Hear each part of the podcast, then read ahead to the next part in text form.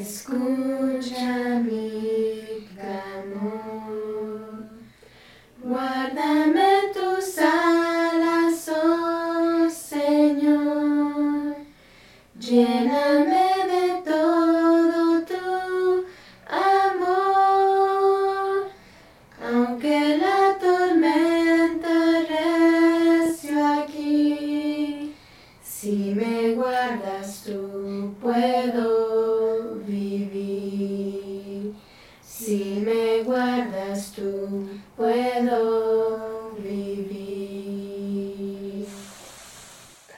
Esperamos que estén muy bien. Vamos a estar desarrollando nuestra lección en el segundo libro de Samuel, en el capítulo 11. Aunque la lectura estaba en el libro de Reyes, se va a desarrollar en el segundo libro de Samuel, capítulo, capítulo 11. Si alguno de ustedes vio la película Pearl Harbor, una película que se desarrolló hace más de 20 años, la película eh, relata la historia de un matrimonio que se conocen mientras están preparando para soldados, ella siendo enfermera y él siendo un, un soldado. Después, a causa del ataque japonés, eh, su esposo sale con uno de sus mejores amigos a, a la guerra y su esposo lo, lo toman eh, como prisionero de guerra y su amigo regresa. Él piensa, el amigo, que su esposo murió. Ella piensa que su esposo murió. Nadie sabe que está todavía vivo y que está como prisionero de guerra. Finalmente, la película relata que él regresa, lo rescatan, regresa y ahora se encuentra que su esposa se casó con su amigo y que ya tienen un hijo. Y esto es de, de gran shock para él. Y esa es la trama romántica de toda la película. Levante la mano si alguien sabe de lo que estoy hablando. ¿Alguien vio la película? Ok, hace dos, 20 años más o menos. Y, y esa es la historia, eh, o al menos la base de la historia de lo que ha de suceder eh, eh, en, en, esta parte bíblica. Porque en esta parte bíblica siempre hay un gran debate en cuanto a David, en cuanto a Urias Eteo y en cuanto a su esposa Betsabé. Y el día de hoy vamos a estar eh, viendo nuestra lección en cuanto a esta mujer, a esta Betsabé. Betsabé, para comenzar, eh, significa hija del pacto o hija de la promesa. Hija del pacto o hija de la promesa. Pues la palabra ben en hebreo es hijo, pero bat es hija. Y su nombre es bat, o sea, hija, Shabbat. Bathsheba es hija del pacto o hija de la promesa. La vida de David siempre tiene un gran error que él cometió y tiene que ver con Bathsheba o Betsabé. Y el error que comete en la lectura que vimos dice, mas por amor a David, Jehová su Dios, le dio lámpara en Jerusalén, levantando a su hijo después de él y sosteniendo a Jerusalén, por cuanto David había hecho lo recto ante los ojos de Jehová y de ninguna cosa que le mandase se había apartado en todos los días de su vida, salvo, esta es la parte de su vida, de su historia que él hubiera querido borrar, pero hasta nosotros nos tocó oír de la historia, salvo en lo tocante a Urías, Urías Eteo. O sea que Urías Eteo es aquello de lo cual él se había equivocado. Ahora miraremos Betsabé. Para hablar de Betsabé, lo primero que tenemos que entender es que los jebuseos eran quien vivían en la parte y en el área de Jerusalén, pero también los eteos. Y por ejemplo, cuando David compra el monte Moría para edificar el templo, se lo compra a Arauna Jebuseo. Y Arauna no es su nombre. Arauna es la palabra semita para el rey. So, al rey, ¿verdad? Jebuseo. Ahora, en la parte de abajo, en la ciudad de David, se encontraban los eteos, también los jebuseos.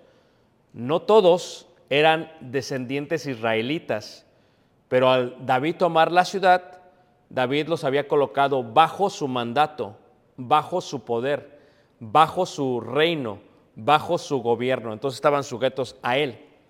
La mayoría de los eteos, como los jebuseos, como los aborreos, como los edomitas, se manejaban bajo ciertas leyes. Y a estas leyes se les pueden conocer como las leyes semitas. Semitas porque viene del lenguaje semita, de la descendencia de Sem, y en esa región estaban los semitas.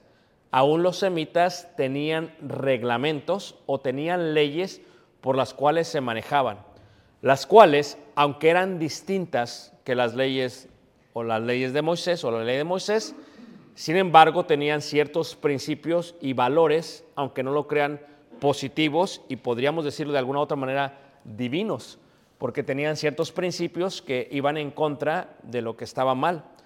Esto también sucedía con las leyes egipcias.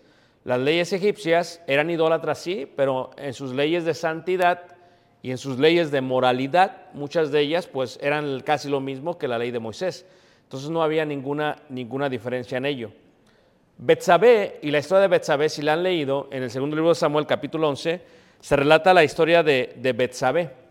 Dice ahí, aconteció al año siguiente, en el tiempo que salen los reyes a la guerra, que David envió a Joab y con él a sus siervos y a todo Israel, y destruyeron a los amonitas y sitiaron Rabá, pero David se quedó en Jerusalén. Y sucedió un día, al caer la tarde, que se levantó David de su lecho y se paseaba sobre el terrado de la casa real y vio desde el terrado a una mujer que se estaba bañando, la cual era muy hermosa envió David a preguntar por aquella mujer y le dijeron, aquella es Betsabé, hija de Eliam, mujer de Urías Eteo. O sea, él era Eteo y se había casado con ella, la cual era Betsabé. Su padre, como dice ahí, era Eliam. Y estos vivían en lo que se conoce como la ciudad de David. Eh, si podemos ver, eh, eh, me gustaría mostrar esto solamente por, la enseñanza propia de lo que estamos viendo. Y si pudiéramos ver por un segundo cómo se encontraba Jerusalén, podríamos darnos cuenta que en el tiempo del rey David, esto era lo que se vino a conocer como Jerusalén. La parte de arriba es lo que se conoce como el templo o el monte Moría, donde se iba a edificar el templo de Jehová o el templo de Salomón, que se edifica el hijo de David. Y la parte de aquí abajo es la ciudad de David o la ciudad de los Jebuseos, donde vivían eteos, y la cual había tomado David por sí solo sin ningún problema. Y en esta parte de aquí se encuentra lo que se conoce como el palacio del rey David. O sea, eh, una de las cosas que se intentan hacer siempre cuando uno conoce estos lugares, eh, y hemos visitado muchas veces este lugar, específicamente las ruinas de la ciudad de David, una de las cosas que miramos es eh, la topografía y cómo estaba planteada la ciudad y cómo más o menos se iba a, desarrollar el tanto la ciudad. David, como dice aquí la lectura en el versículo, en el versículo 2, Dice, y sucedió un día al caer la tarde. O sea, lo que haces es que haces un análisis para conocer quién era Betsabé y la vida de Betsabé y por qué Betsabé eso lo quiso. Al caer la tarde que se levantó David de su lecho y se paseaba sobre el terrado. Entonces, esto sería lo que sería el terrado. Ahora, ciertamente tenemos que aceptar que el palacio de David no es muy grande, es realmente pequeño. Siempre nosotros magnificamos o de alguna otra manera deshumanizamos las historias bíblicas y pensamos que el palacio de David era algo grandísimo, ¿no? Tal vez pasa como la Casa Blanca, si alguien ha ido a Washington DC. O sea, hablan de la Casa Blanca, ves las fotos y el video, piensas que es una casota, ¿no? Y cuando llegas allá es, una casa, pues no es muy grande, realmente es algo muy pequeño, a diferencia del Capitolio y de otros edificios eh, gubernamentales. Es realmente algo pequeño. Bueno, pues la casa de David no era muy grande, realmente era pequeña. Lo que tenemos en la casa de David es, una vez más, un terrado, tenemos esta parte escalonada que sirve como protección para el palacio y entonces estamos diciendo que es en esta sección donde David vio posiblemente a esta Betsabe. Ahora, lo que tienes que darte cuenta es que aquí está el monte Moría, aquí está el palacio, aquí se iba a edificar lo que sería el templo de, de Salomón. Y entonces, ¿qué es lo que hace? David, por un momento, deja de ver la parte divina, la parte real, la parte santa, la parte de la santidad del, palacio, el, palacio de Dios, el templo de Dios, que todavía no existía, pero ya iba a estar ahí, ya lo había comprado, y, le da la espalda en una forma espiritual. Y ahora está viendo lo que no debe de estar viendo. So, hay varias cosas eh, interesantes. Número uno, no está haciendo su trabajo. Tenía que ir al, pie de la guerra, se queda en casa. Número dos, está dormido. Está dormido durante el tiempo de la tarde. Eh, número tres, está de ocioso, está paseando por el, por el balcón, eh, es lo que dice la escritura. Entonces está paseando por el balcón o eh, por el terrado de la casa real y es desde ahí, dice que ve desde el terrado a una mujer. O sea, en el momento que deja de ver lo que vendría a ser el templo o lo que vendría a ser Dios y le da la espalda, pues ve la parte de lo que es la ciudad de David y por lo tanto ve a esa Betsabe. Ahora, la ve y hay dos cosas importantes, ¿ok? La primera es que esta mujer, ¿verdad? Que ve, se estaba bañando.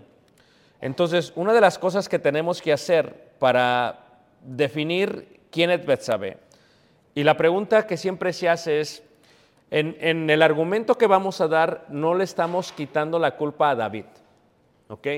Pero como estamos viendo el punto de vista de la mujer, o sea, de Betsabe, vamos a ver algunas de las cosas que, son eh, evidentes en cuanto a la vida de Betsabé que tal vez no estamos, no estamos mirando. ¿ok? Pero primero, la primera parte es esta parte de, de, la palabra que utiliza el hebreo para decir que se estaba bañando, para bañarse. Es la primera parte que queremos ver.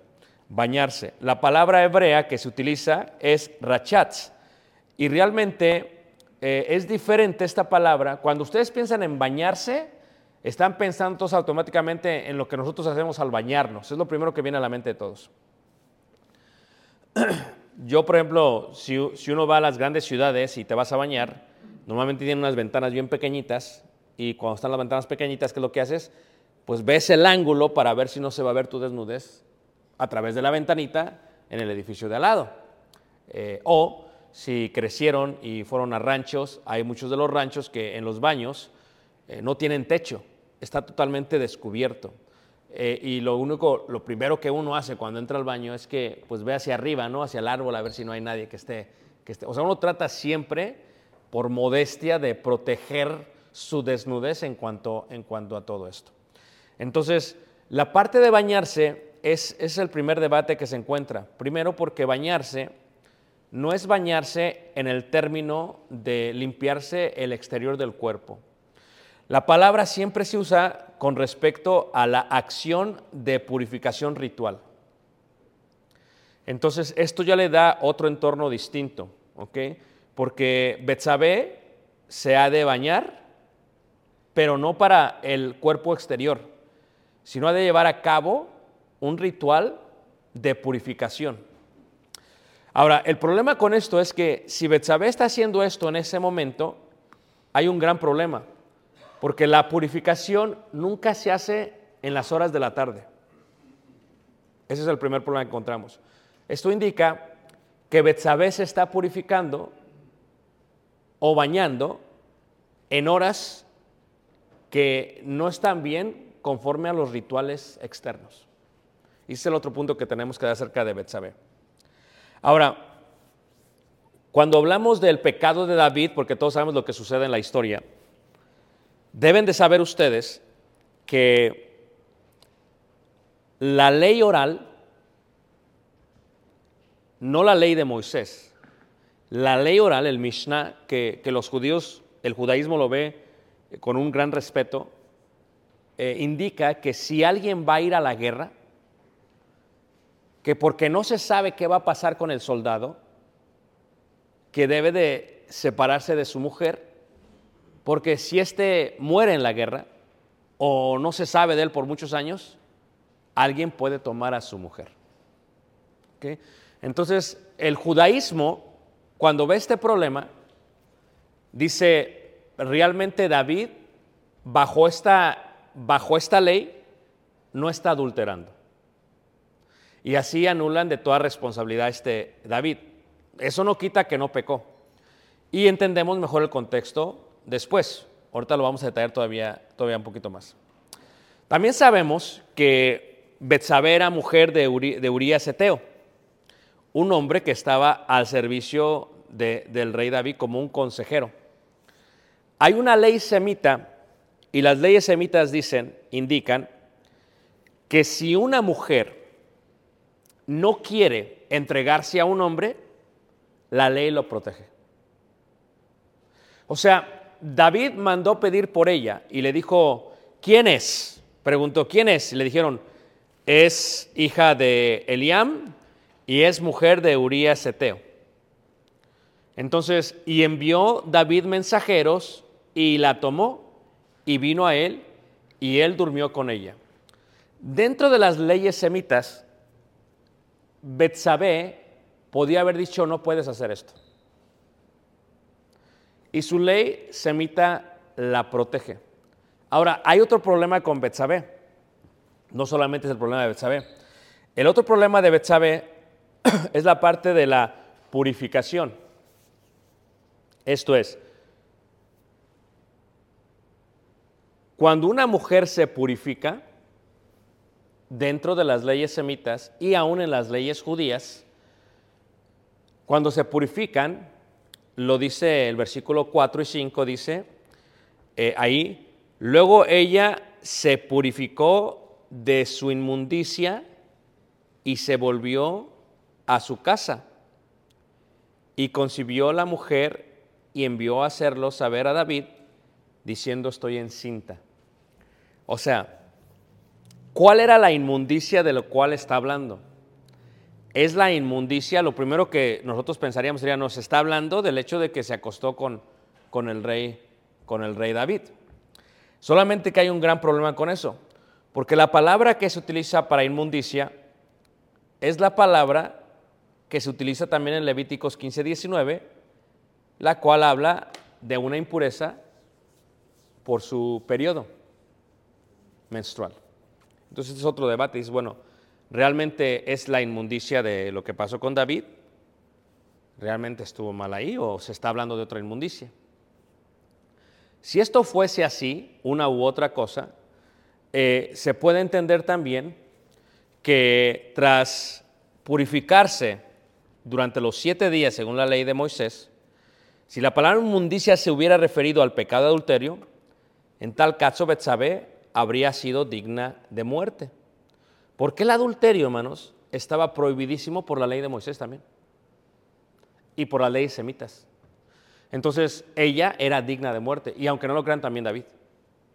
Entonces, por ello, cuando el entorno o el contexto de la historia se torna a, a quién pasó, quién fue, de quién es la culpa, lo que tenemos que entender acerca de la mujer es que es posiblemente que Betsabé supiese de que estaba pasando por un momento amplio de fertilidad. Y si esto es así, podríamos llegar a entender que Betsabé sabía por qué se está purificando o bañando, en el momento que sabe que David se queda y que sabe que desde el terrado de David se ve ella. Entonces aquí hay varias cosas. Y no estamos especulando, estamos diciendo, estas son, las evidencias. Número uno, se está purificando en un tiempo que la ley no manda. Número dos, lo está haciendo sabiendo que se puede ver desde el terrado. Y número tres, como toda mujer sabe, normalmente más en aquellos tiempos posiblemente que ahora, se sabe exactamente cuándo puede quedar la mujer, ¿qué manos? Embarazada. Entonces, no era lo mismo tener un hijo de Urias Eteo que tener un hijo del rey David. Ahora, aparte del rey David, como la historia habla del rey David, era un hombre que hermoso. Es hermoso, es rey. Entonces, no es lo mismo estar casado con un soldado que estar casado con el rey. Ahora, ¿quién era Betsabé? ¿Fue el pecado de David? Totalmente. David fue el que cometió el error. Ahora, hay varios pecados en contra de varias leyes. El primero sería en la parte de no matarás. Es que lo que hace David es que David cuando se entera que ella está encinta, David intenta de alguna otra manera eh, protegerse a sí mismo y se asegura de que el hijo que tiene se encubra y que se le dé a Urias Eteo. Y es lo que pasa, o sea, o sea ¿qué es lo que hace? Eh, le pregunta a Joab, ¿quién es Urias Eteo? Tráeme a Urias Eteo, tráelo de regreso. Y esperando que Urias Eteo se acueste con su mujer, porque ella estaba embarazada del rey David. Ahora, estás embarazada y no has estado con tu esposo, hay un peligro. O sea, todo se va a qué? Se va a descubrir. So, la primera parte es, ¿qué se quebrantó? ¿Cometer adulterio? Pues la verdad es que sí.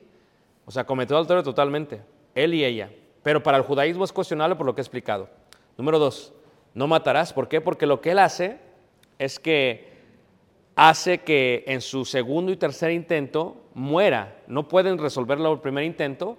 Viene, viene Urias Eteo, no se acuesta con ella, se embriaga, pero no se acuesta con ella y dice David, esto es un problema. Entonces le dice David al general, ¿sabes qué? Lo vas a poner hasta enfrente donde sabe David que va a morir. Y ya que muera, pues ya va a ser otra cosa. O sea, en una forma indirecta, David no lo mata, pero en una forma indirecta, David lo mata, porque lo está exponiendo a la muerte y sabe que va a morir. Y lo hace. Porque quieren cubrir el pecado que han hecho. Entonces, ¿qué es lo que hace? Sí, lo pone hasta enfrente y, y, este Urias Eteo muere. Literalmente cae muerto. Y cuando muere Urias Eteo, pues ahora ya está Betsabé en su totalidad, podríamos decirlo, libre. Pero realmente si leemos la historia, el pecado del cual la Biblia relata que está en contra del rey David, no se menciona nunca el adulterio. Eso es algo interesante. Lo que sí se menciona es la blasfemia, o en este caso, el mandamiento número 3. No tomarás el nombre de Dios en vano. Ese es el mandamiento que menciona el profeta Natán. No menciona el adulterio, no menciona el homicidio, menciona el mandamiento número 3, que es no tomarás el nombre de Dios en vano. Eh, todos saben la historia, ¿verdad?, de lo que hace el, este, el profeta Natán. Dice ahí en el capítulo 12 eh, que cuando sucede estos pasos fallidos, y, finalmente muere, si, si, David era culpable de adulterio, la ley de Moisés decía, lo tienes que matar con piedras, aunque fuera rey. Si Betsabé era culpable de adulterio, la ley decía también lo matas a ella. Pero yo quiero enfatizar, no solamente son la ley de Moisés, son las leyes semitas también. Y cuando ves a Betsabé, Betsabé podía, pudo decir no. O sea, Betsabé pudo decir, no, quiero ser tomada por David, y aunque David era rey, no la podía tomar. Porque las mismas leyes semitas la protegían. Y aún la ley de Moisés. Si ella decía no, es no. Y entonces la pregunta es, ¿por qué dijo sí? Estamos de acuerdo que David pecó, pero estamos viendo ahora a esta mujer. ¿Por qué Betsabé dijo sí? Esa es la pregunta que nos debe hacer. Y cuando se relata, el profeta Natán eh, lo compara, si ustedes recuerdan, llega con el rey David, capítulo 12, en el versículo 1, eh, eh, Jehová envió a Natán a David y viniendo a él le dijo, había dos hombres en una ciudad, el uno rico y el otro pobre. El rico tenía numerosas ovejas y vacas, pero el pobre no tenía más que una sola corderita, que él había comprado y criado y que había crecido con él y con sus hijos juntamente, comiendo de su bocado y bebiendo de su vaso y durmiendo en su seno, y la tenía como una hija. Y vino uno de camino al hombre rico, y éste no quiso tomar de sus ovejas y de sus vacas para guisar para el caminante que había venido a él sino que tomó la oveja de aquel hombre pobre y la preparó para aquel que había venido a él. Entonces encendió el furor de David en gran manera contra aquel hombre y dijo a Natán, vive Jehová, que el que tal hizo es digno de muerte. Y debe pagar a la cordera con cuatro tantos, porque hizo tal cosa y no tuvo misericordia. Entonces dijo Natán a David, tú eres aquel hombre. Así ha dicho Jehová, Dios de Israel, yo te ungí por rey sobre Israel y te libré de la mano de Saúl y te di la casa de tu Señor y las mujeres de tu Señor en tu seno, además de te di la casa de Israel y de Judá, y si esto fuera poco, te habría añadido mucho más. ¿Por qué pues tuviste en poco la palabra de Jehová haciendo lo malo delante de sus ojos? A Urias Eteo heriste a espada, número uno, y tomaste por mujer a su mujer y a él lo mataste con la espada de los hijos de Amón. O sea, él no lo mató, pero le está diciendo, tú lo mataste. Por lo cual ahora no se apartará jamás de tu casa la espada, por cuanto me menospreciaste y tomaste la mujer de Urías Eteo para que fuese tu mujer. Así ha dicho Jehová, he aquí yo haré levantar el mal sobre ti de tu misma casa, y tomaré sus mujeres delante de tus ojos y las daré a tu prójimo, el cual yacerá con tus mujeres a la vista del sol. Sabemos que esto pasa con, el hijo de David. Porque tú lo hiciste en secreto, mas yo haré esto delante de todo Israel y en pleno sol. Entonces dijo David a Natán, pequé contra Jehová, y Natán dijo a David, también Jehová ha remitido tu pecado y no morirás. Mas por cuanto con este asunto hiciste blasfemar a los enemigos de Jehová, el hijo que te ha nacido ciertamente morirá. O sea, ¿cuál es el pecado que realmente menciona? El pecado que menciona, sí menciona el tomar a la mujer, el matar a este Urias Eteo, pero ¿por qué? ¿Por qué está tomando Jehová el castigo? Versículo 14. Mas por cuanto con este asunto hiciste blasfemar a los enemigos de Jehová. Eso, eso fue lo que realmente hizo que el hijo que te ha nacido ciertamente morirá. O sea, las otras acciones que hizo fue lo que hablaran mal de Jehová. Lo que realmente hace que muera es esa parte. ¿Por qué? Porque reiteramos, hermanos, aún dentro de las leyes morales de los jebuseos y de los eteos, su acción recibe el nombre de traspaso moral. Y esto entre los reyes gentiles no era aceptado. Pero ¿es la culpa de David? Sí. Pero quiero hacer esta pregunta, hermanos. ¿Podía Betsabé librarse? También. O sea, porque si Betsabé es totalmente inocente, ¿por qué su hijo tiene que morir? Si todo el problema está contra David, sí. El problema que hizo David es, mandó matar, tomó mujer e hizo blasfemar a los enemigos. Eso de blasfemar fue porque muere el hijo. Pero en todo esto, la pregunta que nos hacemos es, ¿Es libre Betsabé de lo ocurrido? O sea, ¿es una santa palomita? Porque estamos viendo mujer y ya. Eh, David merece lo que merece, pero la pregunta es, ¿es libre Betsabé? O sea, ¿realmente Betsabé no cometió ningún error? Aún eh, las leyes egipcias, reitero como el texto Ugarit señala, que tomar al cónyuge de alguien más es un crimen. En este caso, ella podía decir no. Ella no dijo no. Ella dijo sí. Aparte de eso, dentro de la costumbre antigua, cuando alguien toma a una mujer, tienes que pedirle permiso a la mujer. Yo sé que esto soy raro, ¿qué? Pero si han visto ustedes la película de, Reyes y Dioses del Éxodo, no sé si se acuerdan, esa Kings and Gods, y en la parte final regresa Moisés y está con su mujer, con Séfora, y, van a tener intimidad, le dice a él, ¿puedo? Porque esto era muy normal entre ellos. O sea, en aquellos tiempos, para tener intimidad, el hombre preguntaba, ¿puedo? Y si la mujer decía, no puedes, el hombre decía, ok. ¿Me entienden lo que estoy diciendo, hermanos? Si él la tomaba la fuerza, era una, ¿qué, hermanos? Violación. Ahora, dentro de esto decimos, ¿acaso Betsabe no pudo decir no? Claro, por la ley, por sí misma. Es más, de otra manera se vería como una mujer que fue violada. Y no es así. Porque Betsabe sabía que estaba en el terrado, se, estaba purificando en momentos de no purificarse y estaba, sabía que era fértil y sabía que podía quedar embarazada y podía decir que no y dijo que sí y fue y se acostó con él. O sea, aquí la idea es, ¿tiene la culpa David? Sí. ¿Paga David? Sí. Pero, pero ¿dónde está Betsabé? Y, y yo lo que quiero que tú entiendas es que no todos, pero mujeres como Betsabé, así se pueden mostrar como inocentes, pero son tan culpables.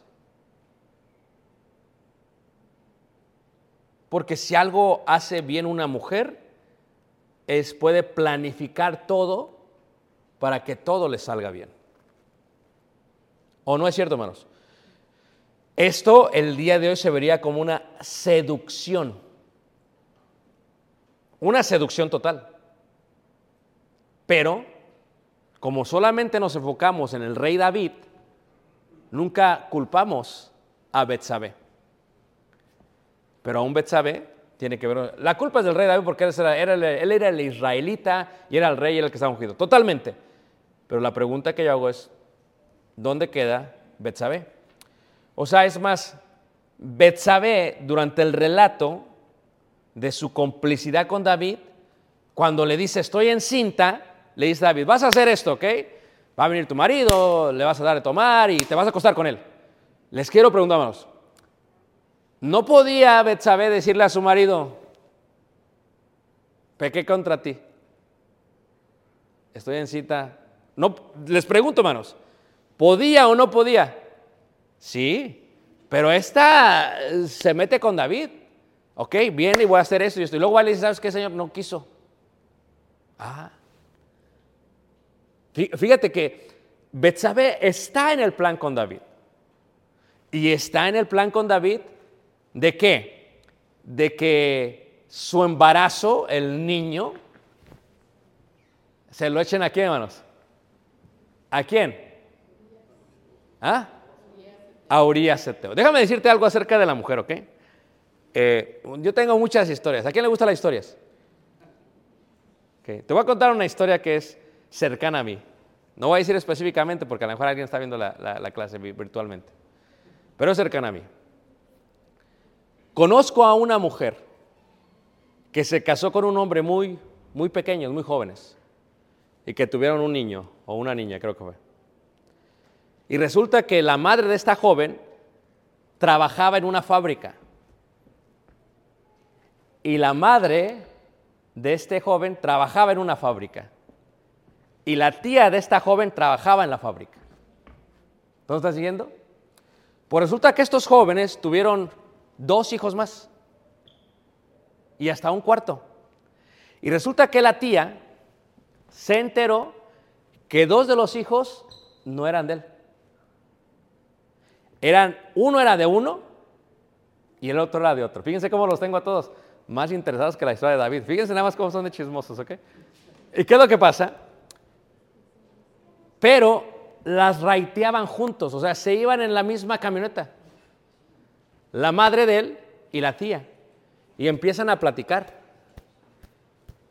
Y la tía, sin saber, sin entender, sin comprender, empieza, no, que qué está, y que quién sabe qué, qué está, quién sabe qué, pum, y que le relata todo en cuanto a las infidelidades de aquella joven. Y la madre del muchacho empieza a conectar todo. Y dice, ¿sabes qué? ¿Está hablando de mi hijo?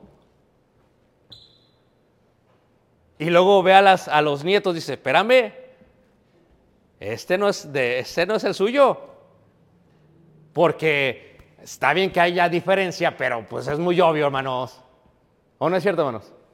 Es, dices, no, aquí, aquí no. Aquí hay gato qué? Encerrado. Y le dice a su hijo. Y su hijo dice, ahí en la torre, creo que tiene razón. Esto sí, no. Y mandó a hacer una prueba de qué?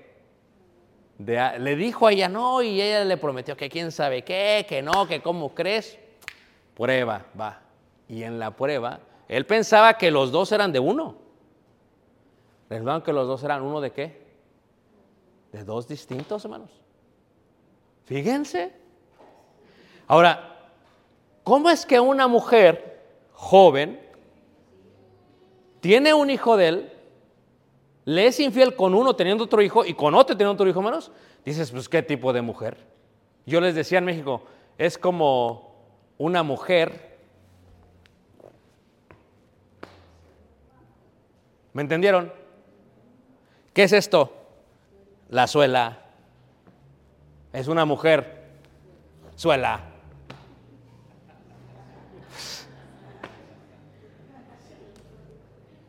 ¿No?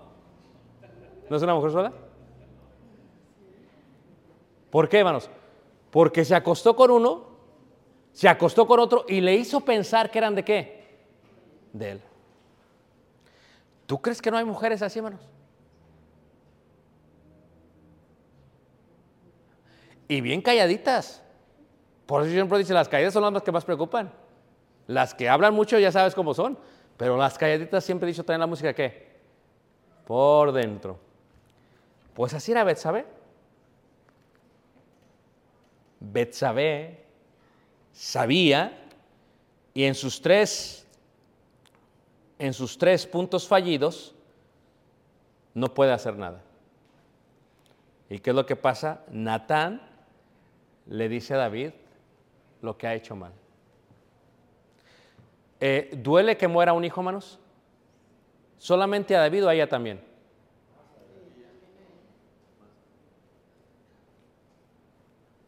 Muy bien. O sea, ella cometió, ese es el tipo de mujer que ella era. Ahora, eh, David, si saben la historia, se pone muy triste, muy triste por lo que había pasado, que muere, pero el hijo de David que muere, o sea, que es el primero, con Betsabé, muere. Se pone enfermo y muere. Ese hijo es el que toma a Jehová por la vida de David, vida por vida. O como dice ahí en el versículo, remitió tus pecados.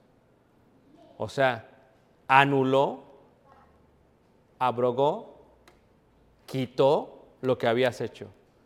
Pero el hecho de anular no quiere decir que nadie, ya no paga nadie, alguien tiene que pagar. Y en este caso, quien tiene que pagar es el hijo de, del rey David. Eh, en Salmo 51 eh, creo yo que es uno de los salmos, si no el más hermoso, uno de los más bellos que hace David. Lo hace por lo que estaba pasando. Lo hace, lo escribe, cuando David se entera de lo que había hecho con, con, con Betsabe. Y esa es la razón por la cual David escribe el Salmos. el hijo de David, pues sí, tenía que remitir. En hebreo la palabra es evir, pasar, pasar por encima de la cabeza. ¿Para qué? Para que alguien más pague la culpa. Porque alguien tiene que pagar la culpa y quien pagó la culpa fue el bebé. ¿Era inocente el bebé, hermanos? Sí, no hizo nada. Pero ¿cómo le dolió a David? Que en el Salmo 51 lo que él hace es que eh, escribe el Salmo y habla de ello. Ahora, el punto de la mujer es, queda reivindicada la mujer. O sea, ¿qué pasa con Betsabé? Porque todos saben que, que Betsabé es la madre de qué hermanos? De Salomón. ¿Sí sabían eso? O sea, esta mujer, pues se le muere el primer hijo, y después la toma otra vez David, y ahora queda embarazada, y el hijo es el rey Salomón quien toma el trono del rey Salomón. Cualquiera diría, no, pues ya la debería de haber qué. Pero hay una diferencia, diríamos nosotros. ¿Cuál es la diferencia ahora que la toma por segunda vez más? Vamos a ver, ¿cuál es la diferencia? ¿Ah? Ya es libre. Pero como que todavía como que a poco no. A ver, ¿quién se siente como yo todavía? Dice, sí es libre, pero como que todavía ahí está el pecado, como que no me deja tranquilo. Bueno, es que lo que tú tienes que entender es que ya habían pagado por ese pecado. ¿Y qué había pagado el hijo del rey David? Y la reivindicación de ella es Salomón. Porque Salomón es, el hijo que continúa el legado del rey. Y recuerdan que a Salomón el profeta Natán le puso Jedidías, que significa amado de Jehová. O sea que el primero no pudo ser porque pagó, pero el segundo sí pudo ser porque ya estaba dentro de la ley, ya se había pagado. Y eso es algo que tenemos que comprender. Cuando, cuando Dios perdona, a veces como seres humanos nos cuesta trabajo perdonar. Como que queremos, como ahorita le decíamos yo, Rey David, decíamos, no, pues es que de todas maneras la tomó como que no me gustó todavía. O sea, pero es que cuando Dios perdona, y no es que perdone, sino que cuando ya se ha pagado por la culpa, pues ¿qué, qué podemos decir? O sea, ya Dios lo hizo. Ellos ya pueden. Y la toma. Ahora hay una diferencia entre, ¿se acuerdan ustedes de Abigail y Betsabé? Hay una gran diferencia entre las dos. Abigail fue dada a David por voluntad divina. Ahí sí no se le aventó ni se bañó frente de él, no, no, no. Abigail protegió a su esposo y todo lo demás, y luego el esposo muere y ya se la lleva David. No así con Betsabé. Esta es la gran diferencia entre una y otra. ¿Ok? Entre una y otra. Entonces, el Salmo 51 es un salmo que se relata y el salmo dice: Ten piedad de mí, oh Dios, conforme a tu misericordia, conforme a la multitud de tus piedades, borra mis rebeliones. Lávame más y más de mi maldad y límpiame de mi pecado. Porque yo reconozco mis rebeliones y mi pecado está siempre delante de mí. Contra ti y contra ti solo he pecado y hecho lo malo delante de tus ojos, para que seas reconocido justo en tu palabra y tenido por puro en tu juicio. He aquí, en maldad he sido formado y en pecado me concibió mi madre. He aquí, tú amas la verdad en lo íntimo y en lo secreto me has hecho comprender sabiduría.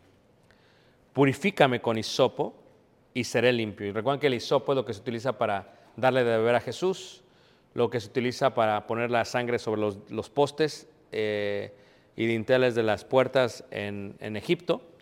Y, y, el hisopo es muy amargo. Se utiliza también como una forma de purificar. Pero dice, purifícame con hisopo y seré limpio. Lávame y seré más blanco que la nieve. Hazme oír gozo y alegría y se recrearán los huesos que has abatido.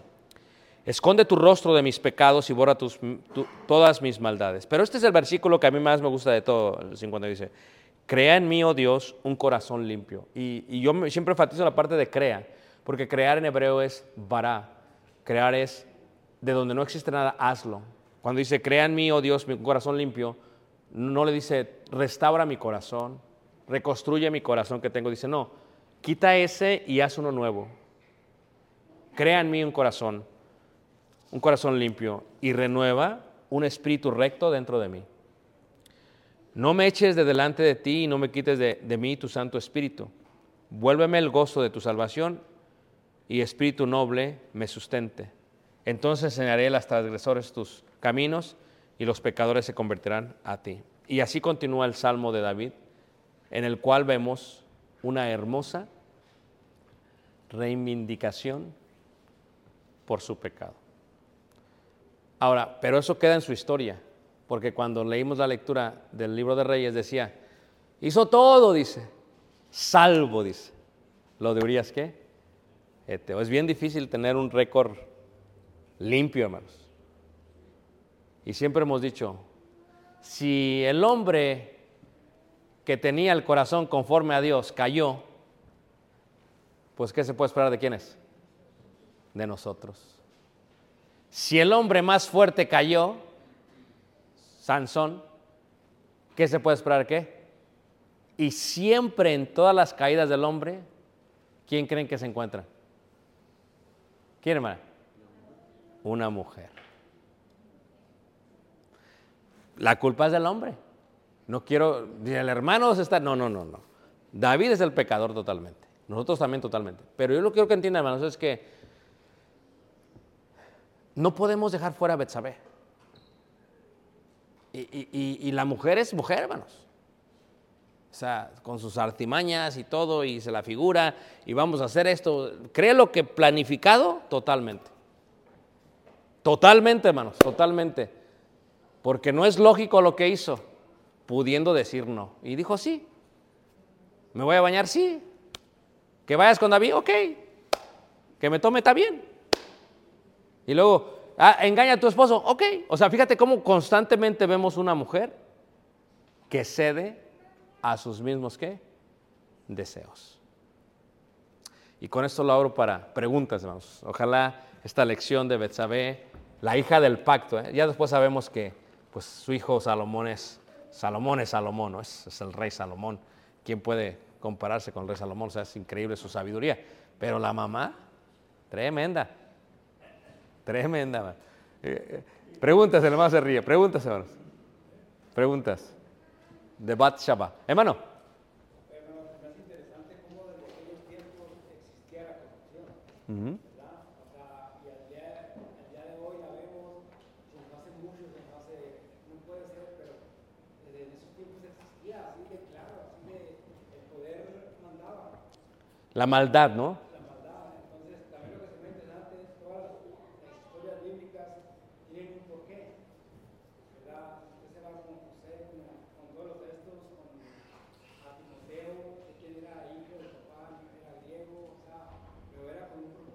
Claro. Entonces, a veces a, me es interesante porque a veces condenamos así al, en la actualidad o algo, pero a lo mejor hay un propósito. No sabemos. No sabemos.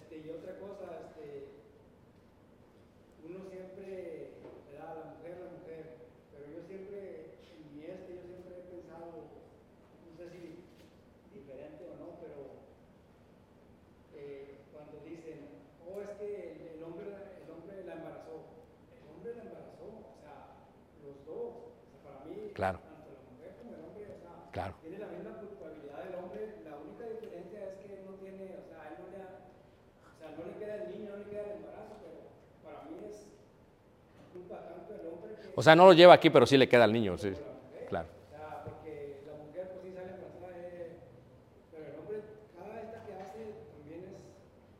pero como, como esta mujer que, ¿a poco no está tremenda, manos? de uno de otro y nadie sabía, hermanos. Y yo creo que sí va a ir toda la vida así. Ándele. No se sabe, pero qué, es tremendo, hermanos. Que dijo, ay, este no se parece a mí, ¿qué pasó?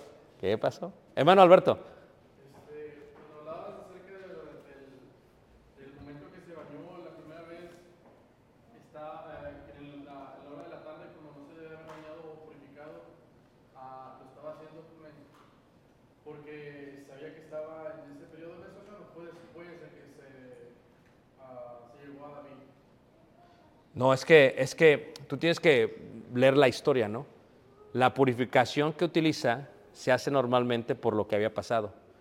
la toma después.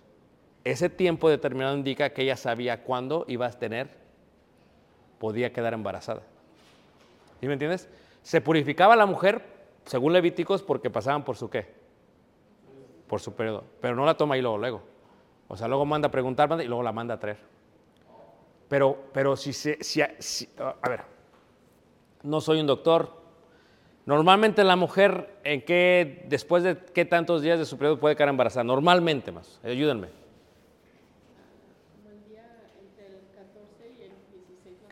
Entonces, lo que estoy diciendo es, o sea, ¿por qué, por qué se está purificando en cuanto a su inmundicia eh, el día 13, 14 o 15? ¿Sí me entiendes? ¿Qué es cuando lo iba a tomar? ¿Sí me entiendes? Es como que, espérate, o sea, purifícate después, bíblicamente, y aún la ley semitas, purifícate cuando acaba tu periodo. No te estés purificando cerca de que te quedes embarazada. Está todo planificado. O sea, la verdad, o sea, ¿te estás, te estás purificando de tu inmundicia? No. No, no, no, no. no por favor. ¿Sabía la mujer, la Betsabe? ¿Tú crees que no sabía? No es lo mismo quedar embarazada de, de Urias Eteo que de David. La verdad, hermanos. ¿Tú crees que no había visto a David ella? Y quién sabe qué diría, no sé, no quiero especular, pero veía al rey David y veía al rey David y veía al rey David. Pues, David era David, hermanos. Yo siempre he dicho, David era todo un Brad Pitt. Era rubio, era guapo. Lo dice la escritura, hermoso, más que sus hermanos. Entonces, y era rey. Y luego se ponía a tocar el arpa, hermanos. No, hombre. Era músico, hermanos, también. No, serenata no sé, hermano, pero era músico. Hermana Evelyn.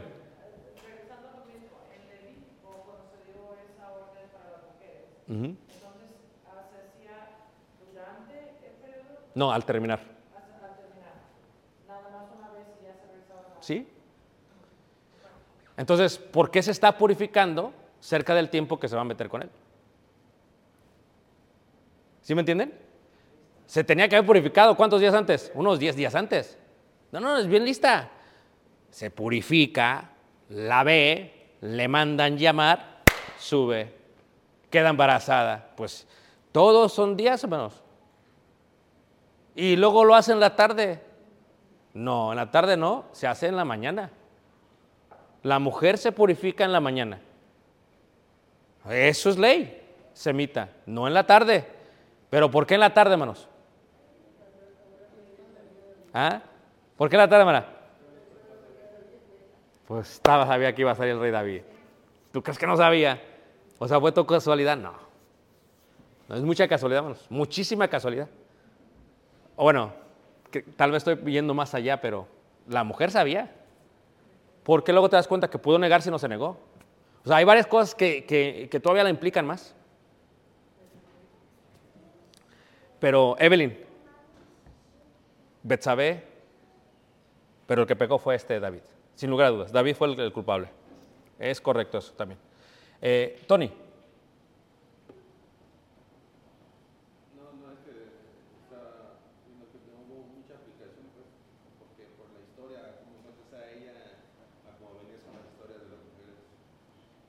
Sí.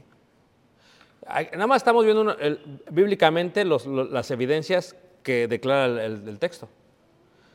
Pero el enfoque es en David y es correcto, hermanos. Lo que, pero como el libro es de la mujer, pues tengo que hablar de la mujer. En este caso, Betsabé hizo lo que hizo. ¿Alguien más, hermanos? ¿Me entendieron todos? No con esto quiere decir, hermanos, que empiecen a desconfiar de sus mujeres y que no, no, tampoco. ¿Ok? Ni que, hermano, que tengo que hacer una, mis hijos ADN, tampoco, hermanos, por favor, ¿qué?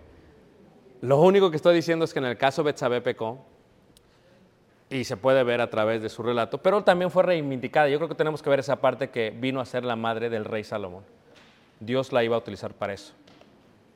Y así es Dios. Dios siempre es un Dios que cuando una persona comete errores, aún así le da la oportunidad de poderlos reivindicar. Y eso es lo que tenemos que aprender de Dios. Dios es un Dios que da segundas oportunidades.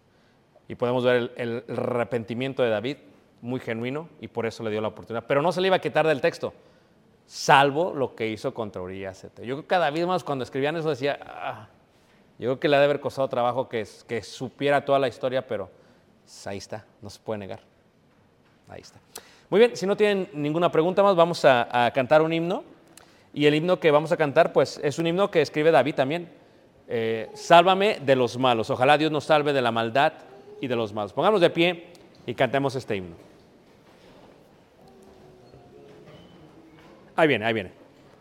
Pongamos de pie y cantemos este, este hermoso himno. Sí, está bien. Ahí viene, ahorita lo van a acomodar, que se desacomodó, pero este es el himno que se llama Sálvame, Rescue Me, Sálvame. ¿Listos? Sálvame de los malos, oh Señor. Salo Dios y postrale de de tus ojos, sálvame. Bajo de tus alas, oh escóndeme. Sálvame de los malos, oh Señor.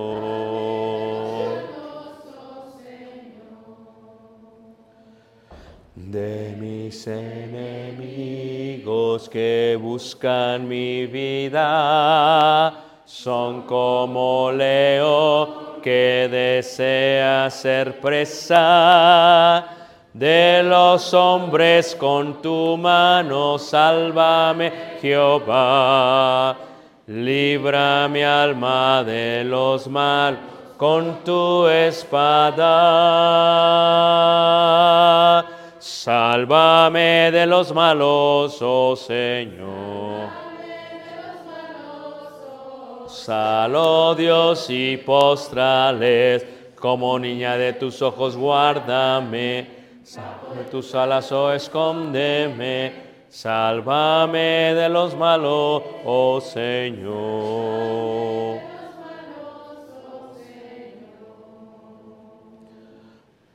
Oye de mis labios justa oración y de ti procede mi vindicación.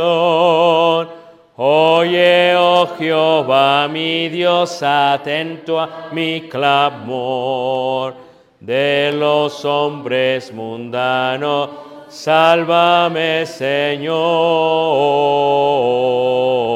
Sálvame de los malos, oh Señor. Salo Dios y postrales, comunidad de tus ojos guárdame, bajo de tus alas oh escóndeme, sálvame de los malos, oh Señor. Yo creo que algo que tenemos que aprender nosotros como varones es nunca estar de ociosos, porque una mente ociosa siempre es una fábrica para Satanás. Así que hay que mantenernos siempre ocupados para nunca estar en el terrado en la hora equivocada. Nos pedimos una oración, pasa nuestro mano. Ah,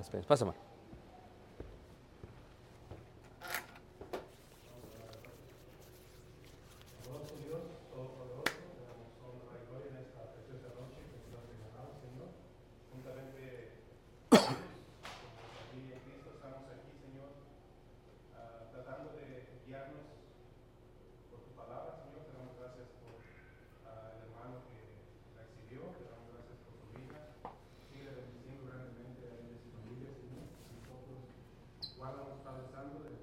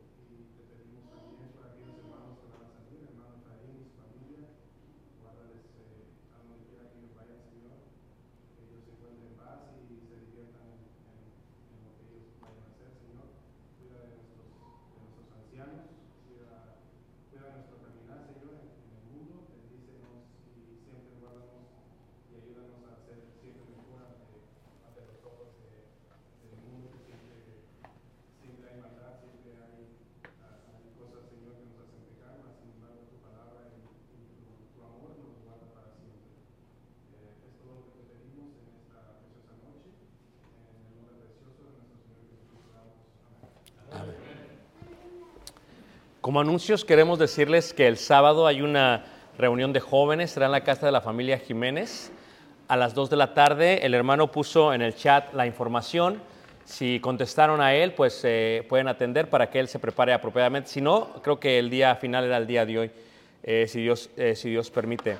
queremos decirles también que pues el día domingo tenemos servicios normales 9 y media y 3 de la tarde. También a las 2 de la tarde tendremos la continuación del taller de homilética y oratoria. Así que si alguien estuvo en la clase del día eh, domingo, ya hice un grupo en Messenger, pero si no te añadí, nada más déjame saber y, te añado para que sepas de lo que nos estamos comunicando en, el chat, especialmente para los días de los talleres, eh, será de gran bendición. Queremos decirles que, que al parecer están ya funcionando, ya está funcionando bien la unidad de calefacción, creo que ya la pudieron hacer trabajar. Eh, es posiblemente que tengamos que reemplazar toda la unidad, pero por ahora creo que este invierno al parecer vamos a estar bien, así que sigan orando. Este, Tony estuvo aquí al tanto, Juan están al tanto de ello, para que se pueda llevar a cabo sin ningún problema. Y el hermano eh, Leonardo ha prometido que la escalera metálica ya estará conectada lo más pronto posible porque ya, ya llegó, eh, ya está ahí lista para él y para, para sus fuerzas, para que la pueda subir, la pueda conectar. Este, también este, mandé un mensaje a los padres, hice un grupo de la Ruta Maya, a los papás. Eh, los mandé, si lo pueden revisar, me pueden contestar, va a ser de gran bendición para mí porque es importante para la preparación del viaje si Dios, eh, si Dios eh, permite. sigan orando, reiteramos por, por este, mis padres, sigan orando por el hermano, el hermano Carmelino y la hermana que están todavía en Guate para que regresen con bien y sigan orando para que puedan poder superar su duelo. Este, también les había dicho yo, porque nos tocó hacer la limpieza del edificio, eh, e, este, drenaje no es lo más moderno posible, así que les pedimos por favor que cuando se utilicen los baños no se ponga el papel de baño dentro de las tazas, porque eso hace que, el drenaje, el papel cuando entra se hace una piedra, se hace roca, entonces se tapa y es bien complicado y creo que ese es el problema que tenemos. Eso pasó hace como cuatro años, tuvimos que destapar, todo fue un relajo. Entonces, les digo porque como yo estoy haciendo la limpieza de todo el edificio, pues vi cada taza y ¿qué creen? Cada taza tenía. Entonces no es una persona, son varios que tienen esa costumbre. Y también pues si sus niños los dejan entrar, solo tienen que explicarles, ¿sabes qué? Por favor, yo sé que lo ideal es eso, hermanos, pero el sistema de drenaje no es de lo mejor, así que necesitamos mejorar esa parte para que no tengamos problemas en el, en el futuro, si Dios permite. Eh, esos son mis anuncios o los anuncios que tenemos. No se les olvide orar por nuestras hermanas embarazadas que están próximas a dar a luz. Como dijo el hermano Arzola, no las embarazó los hermanos, se embarazaron ellas también, así que eh, entonces ellas estarán dando a luz, si Dios permite, en el mes de marzo y en el mes de abril, creo, y mayo, así que den, ah, oren para que todo salga bien en sus, este, eh, alumbramientos, que los hermanos están tomando la, responsabilidad total de eso. Eh, ¿Algún anuncio más que se me pase, hermanos? Que pase una excelente noche, gracias por venir. Shalom, shalom, Dios los bendiga, hermanos. Gracias, Dios los bendiga.